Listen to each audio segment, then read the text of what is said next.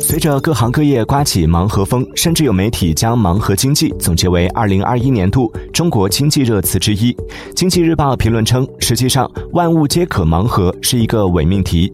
盲盒作为一种产品营销方式，对商家而言确实是商机，但并不是什么产品都适用盲盒的盲属性。盲盒营销不能仅靠拆盲盒给予的情绪价值作为支撑，应该更注重产品的内涵，满足人们的精神需要。另外，盲盒在售卖时很容易产生虚假宣传、过度营销等问题，这就要求监管部门尽快完善相关。制度和规则，严打失信行为，规范盲盒市场的发展。